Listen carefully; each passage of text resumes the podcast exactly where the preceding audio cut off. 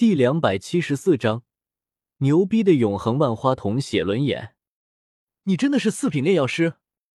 在纳兰嫣然的房间，纳兰嫣然饶有兴趣的看着纳兰朝歌，一副不怀好意的模样。他可是从来没有听说过这个小子还会炼丹。呃，都说了没有测验过，我也不清楚。真要算起来的话，那也应该算是吧。纳兰朝歌无所谓的耸耸肩。真的？纳兰嫣然一喜。如果是这样的话，你倒是可以去参加那个什么炼药师大会啊！每一届的炼药师大会，我们纳兰家族只有欣赏的份，从来都没有参加过。如果你要是炼药师的话，要是能给我们纳兰家拿个名次回来，我们纳兰家族因为爷爷病倒的威望可就全回来了。有那么夸张吗？纳兰朝歌不相信的问道。参加这大会可有什么好处？难道就为了争一个虚名？我对那不太感兴趣。啊！闻言，纳兰嫣然一愣，愕然的道：“若是你能够在炼药师大会上脱颖而出，那前途可是一片坦途啊！到时候不知道多少强大势力会来邀请你加入，而你的名望与地位，在这加玛帝国内也是会迅猛提高啊！你要知道，当年丹王古河可就是这么起来的。还是算了吧。”人怕出名，猪怕壮，我可不想被所有人都惦记着。再说了，我也不喜欢投靠什么势力。纳兰朝歌摇了摇头：“你这个家伙啊，明明有实力，可偏偏……”纳兰嫣然也是苦笑一声。不过，既然纳兰朝歌不想参加，他也不会勉强。看到纳兰嫣然失望的样子，纳兰朝歌的心里一阵触动。这个女孩一心想的还是如何振兴纳兰家族啊！不过说说看，有什么实质性的好处吧？我还是比较喜欢这些东西。喂，你也太现实了吧！纳兰嫣然苦笑一声。按照规矩，每一届的炼药师大会冠军都将会成为炼药师公会的荣誉长老，享受与元老同级别的福利与权利。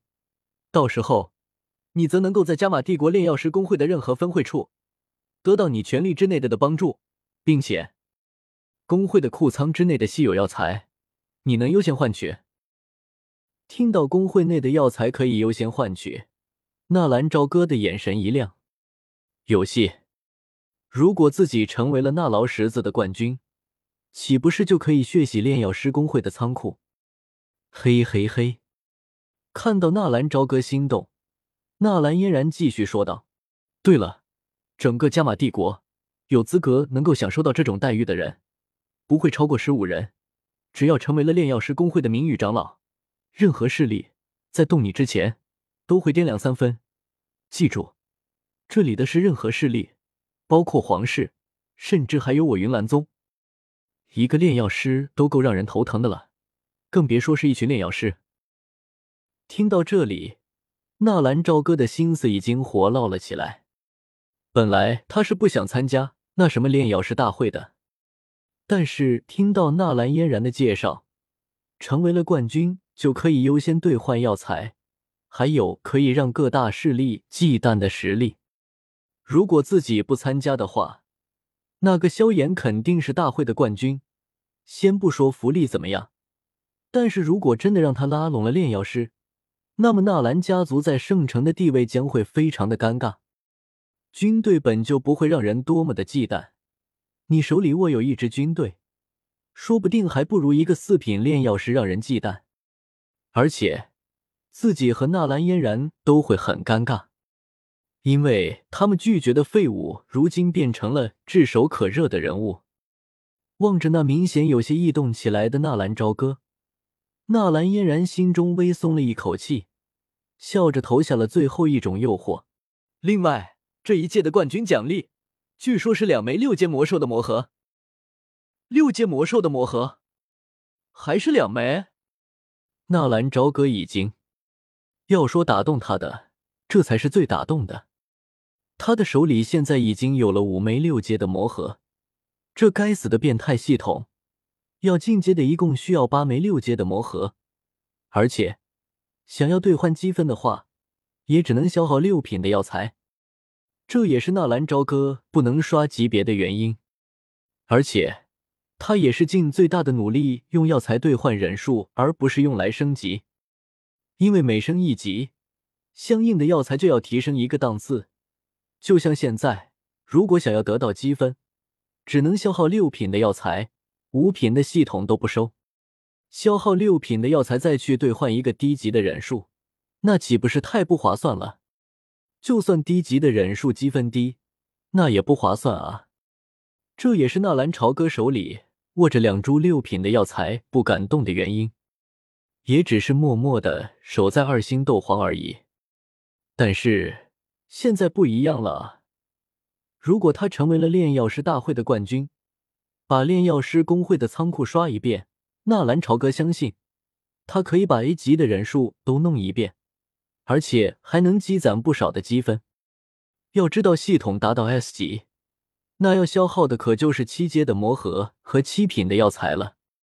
老天，那自己要进阶终极系统，岂不是要把太虚古龙、天妖皇、九幽地冥蟒什么的都得灭族了啊？怎么样，是不是心动了？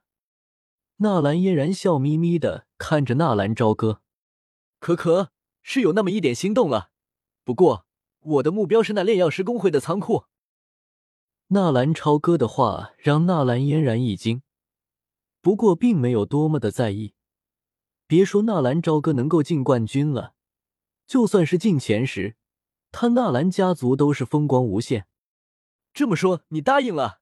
太好了，我这就去和爷爷说。纳兰嫣然说完，有些兴奋的跑了出去。而纳兰朝歌看了一眼自己系统里面存在的积分，回收了那两枚六品的药材之后，总积分已经达到了六千分，这是他所有的积分了。而他的那戒里，除了几株五品药材之外，也是一无所有。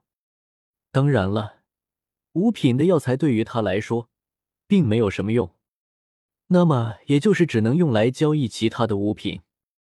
炼制四品的丹药需要八百积分，炼制五品丹药需要一千积分。也就是说，他可以炼制五枚五品的丹药。这种程度，应该可以拿到那个劳什子大会的冠军了吧？记得萧炎拿到冠军，也只不过是炼制了四品丹药而已。回到自己的房间，纳兰朝歌的心情并没有好多少。房间里到处充满了果儿的气息。衣物摆放的整齐，自己以前经常穿的衣服并没有收起来，而是就这么放在随手的位置。不过那些衣服上面并没有丝毫的灰尘，看得出来这个丫头以前也是经常的擦拭。一些桌椅板凳也是始终保持着准备使用的状态。坐刀穿上，想起以前这个丫头为自己暖床的情形。想起这个丫头在自己临行前的晚上有些疯狂举动，如今却也是再也见不到了。无论是秽土转生还是土遁转生，这都不是纳兰朝歌想要的复活果儿的办法。他会找到一个可以完美复活他的方法，不会让他受到任何的伤害。等着我果儿，我们还有再见面的一天。万花筒写轮眼的能力通常分为左眼和右眼。根据平日里使用的习惯，也就是进阶版本的，比如右的是左眼阅读，右眼天照；宇智波佐助的则是天照和家具土命；宇智波止水的则是别天神和顺身；带土的是神威，右眼可以自身虚体化，也就是在被攻击的瞬间，将被攻击的部分转移到神威空间内，可以用来以躲避攻击和穿过屏障。缺点是一定时间限制，单眼状态，无间隔攻击五分钟可破解。左眼可以远距离传送敌人的攻击，或者敌人本身也可以身体的某一个部位可以用来攻击和防御。缺点是需要花费一定时间来积蓄查克拉。而纳兰朝歌的万花筒写轮眼比较特殊，也比较变态，这些功能他都有，无论是别天神。阅读天照神威加剧土命，这一点让纳兰朝歌有些兴奋。同时，在每一次使用写轮眼的时候，他对果儿的思念也会增加一分。不得不说，果儿这个丫头真的很聪明，知道如何握住一个男人的心。纳兰朝歌的万花筒写轮眼唯一的缺点就是他自己没有足够强大的斗气支撑使用。目前唯一能够勉强使用的只有阅读、天照和神威，而且纳兰朝歌一次性使用了阅读和神威，而今最近三天之内都不能再次使用。从纳兰朝歌击杀苏汉之后，就缩在房间里面没有出来过，借助修炼之名，连饭菜都没有吃过，任何人都不见，就连妖夜来访也都被拒之门外。不出意料的，七天之后，纳兰杰体内烙毒被完全清除，而纳兰家族也是依照照约定付给了萧炎七幻青灵弦。这没有什么好说的。不过这两天还有一件非常奇怪的事情，就是纳兰家族的很多子弟都是莫名其妙的死亡了，有的甚至是直接失踪，搞得人心惶惶。很明显的就是平日里和苏汉走得非常近的人，也让那些子弟的家长找到纳兰素告状，是纳兰朝歌杀害了他们。结果从果儿死后，纳兰朝歌根本就没有出过门。就算他们明知道是纳兰朝歌做的，但是也拿他没有办法。这也导致纳兰家族一时间闹到了舆论的巅峰，很多小家族。还有那些自认为有实力的人，也纷纷投向他人的怀抱。不过，这次他们确实冤枉纳兰朝歌了。不过，看着那些熟悉的人一个个的死去，纳兰朝歌也是有些佩服程州的手段。纳兰家族要倒闭了，他们在清理自己家族内部的人员，目的就是为了搜刮资源。纳兰素要跑路了。